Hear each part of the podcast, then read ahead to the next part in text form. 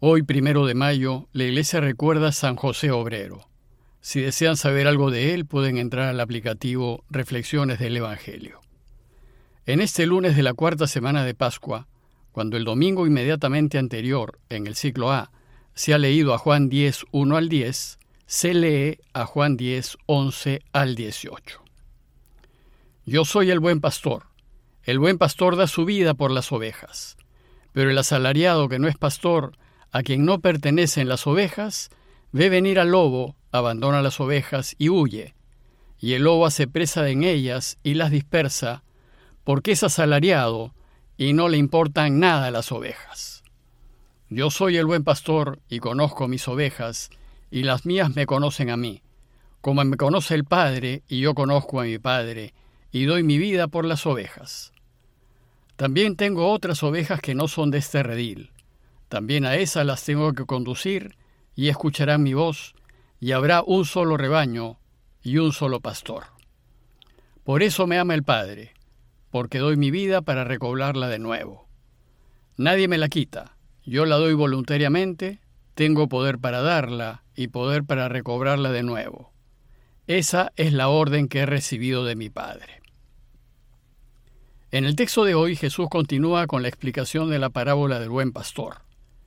Era sábado, en algún lugar del templo, y por medio de esta parábola Jesús denuncia la indolencia de los fariseos, que se consideran pastores, pero no se preocupan de sus ovejas ni son capaces de dar su vida por ellas. Recordemos que en esta parábola las ovejas representan a los creyentes, a los seguidores del Señor, el lobo representa a las fuerzas del mal que buscan diezmar y hacer desaparecer a los discípulos, y los pastores son las autoridades, y en concreto los fariseos. En la parábola ya dos veces Jesús nos ha dicho que Él es la puerta del corral y nos ha explicado qué quiere decir con ello. Y en el texto de hoy, dos veces nos va a decir que Él es el buen pastor porque conoce a sus ovejas y porque libremente da su vida por ellas. Y por eso el Padre lo ama. Veamos el texto más en detalle. Recordemos que Jesús se dirige a un pueblo campesino cuya vida estaba sumergida en actividades agrícolas y ganaderas. Sus oyentes entenderán con claridad lo que Jesús dice de la vida de un pastor y de lo que éste suele hacer por sus ovejas, porque en ese mundo vivían. Y entonces empieza diciendo, Yo soy el buen pastor. Jesús se declara por primera vez buen pastor, y como saben, el buen pastor suele ser el dueño de las ovejas. Sus oyentes saben lo que hace el propietario de ovejas, y su rasgo más importante es que se preocupa de ellas con una entrega total. Su mayor deseo es protegerlas, que estén bien y que nada les pase. No quiere perder ninguna y está dispuesto a dar su vida para que así sea. Bueno, pues una entrega así supone un amor extraordinario por sus ovejas. Por tanto, al decir que es buen pastor, Jesús declara que nos ama hasta el extremo que por encima de su bien está el nuestro, y que está dispuesto a cualquier cosa por nuestra felicidad. Pero, buen pastor es también un título mesiánico, pues Dios anuncia que al final de los tiempos nos dará un pastor elegido por él. Dice Miqueas 5:3, se alzará y pastoreará con el poder de Yahvé, con la majestad del nombre de Yahvé su Dios. El Mesías pues será un buen pastor que apacentará a su pueblo con amor. Por tanto, al declararse buen pastor, Jesús está reivindicando su condición de Mesías, cuya misión es llevar a sus ovejas a verdes pastos y darles todo lo que necesitan para una vida feliz. En total oposición al buen pastor, al dueño, está el pastor a sueldo, el asalariado. El pastor a sueldo, y aquí Jesús se refiere a los fariseos, no es dueño de las ovejas. Usualmente son malos pastores, pues su preocupación no son las ovejas, porque no son suyas, sino su conveniencia y bienestar personal. Su compromiso con ellas es solo el necesario para mantener su trabajo, y no está dispuesto a arriesgarse por salvar a las ovejas. No le importan, porque no son suyas y no las ama. De ello nos habla Ezequiel 34, 2 al 5. Ustedes se apacientan a sí mismos. ¿No deben los pastores apacentar el rebaño? Ustedes, en cambio, se han tomado la leche, se han vestido con la lana, han sacrificado las ovejas más gordas, no han apacentado el rebaño, no han fortalecido a las ovejas débiles, ni cuidado a la enferma, ni curado a la que estaba herida, no han tornado a la descarriada ni buscado a la perdida, sino que las han dominado con violencia y dureza, y ellas se han dispersado por falta de pastor. Por eso cuando el pastor a sueldo ve venir al lobo, abandona las ovejas y huye. El lobo, que representa las fuerzas del mal y a quienes son del mundo, solo viene a matar y buscar su propio beneficio. Confunde y engaña a los seguidores del Señor para llevarlos a su guarida, y hace presa en ellas y las dispersa.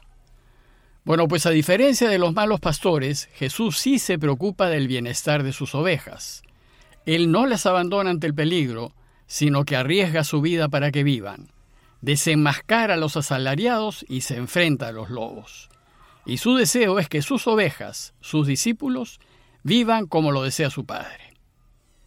Luego, por segunda vez, Jesús vuelve a decir, Yo soy el buen pastor, al igual que el Padre, pues Él y el Padre son uno. Dice el Señor Yahvé en Ezequiel 34, 11 y 14 al 16, yo mismo cuidaré de mi rebaño y velaré por él. Las apacentaré en buenos pastos. Allí reposarán en buena majada. Yo mismo apacentaré mis ovejas, y yo las llevaré a reposar. Buscaré la oveja perdida, tornaré a la descarriada, curaré a la herida, confortaré a la enferma, las pastorearé con justicia. Jesús es pues buen pastor porque conoce a sus ovejas. Y para los judíos, conocer no es tener información ni es fruto de un trabajo intelectual.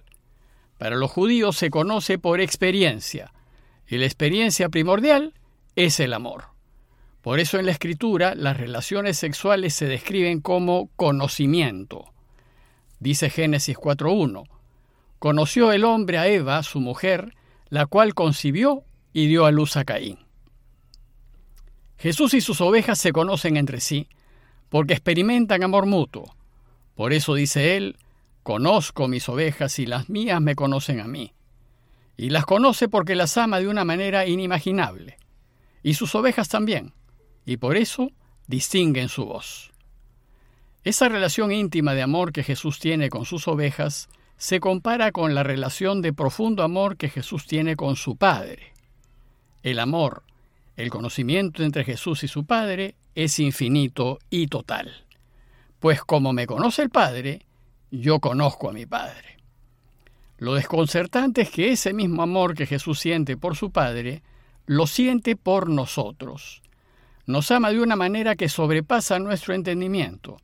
Y como nos ama de esa manera, puede decir, doy mi vida por las ovejas. Ahora bien, las ovejas de Jesús son las que creen en Él, pero hay otras ovejas que también son de Él, pues nos dice, también tengo otras ovejas, pero no son de este corral. Y el deseo de Jesús es que todas estas otras ovejas se agreguen a su redil o corral. También a esas las tengo que conducir y escucharán mi voz. El sueño de Jesús es la unión de todas sus ovejas en un solo redil, en una sola iglesia, y así habrá un solo rebaño y un solo pastor. Jesús pues nos llama constantemente a la unidad y pide a su Padre que así sea. Pide por la unión de su comunidad, de su iglesia. Por eso dice en Juan 17, 21, 22, que ellos también sean uno en nosotros, para que el mundo crea que tú me has enviado, que sean uno como nosotros somos uno. Desgraciadamente hoy, en vez de buscar la unidad en función del bien común, nos separamos por la búsqueda de intereses, conveniencias personales y poder. Y por no perder nuestra cuota de poder, preferimos sacrificar el bien común.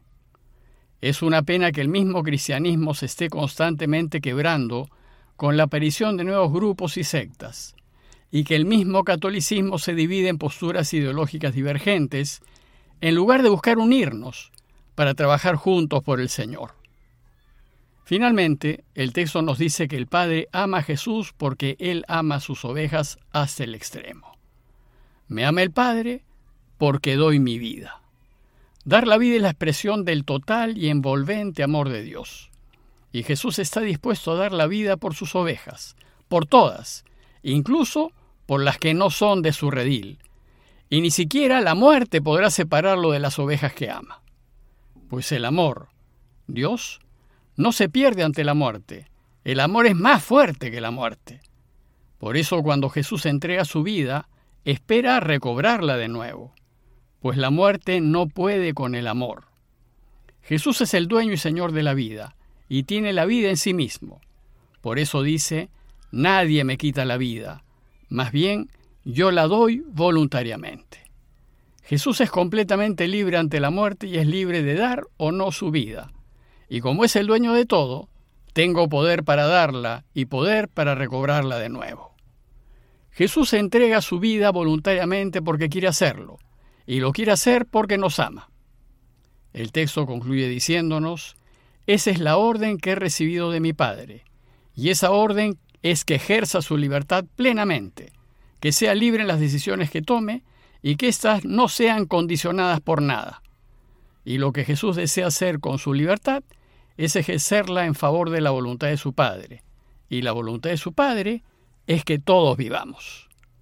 Por tanto, Jesús da libremente su vida porque su Padre quiere que vivamos. Ante esto, ¿qué tendríamos que hacer nosotros? ¿Cómo podemos agradecerle? ¿Cómo corresponder al amor que nos tiene? Pidámosle a Dios que nos demos cuenta de cuánto nos quiere, para vivir confiados en que a pesar de las dificultades, Él se ocupará siempre de nosotros. Parroquia de Fátima, Miraflores, Lima.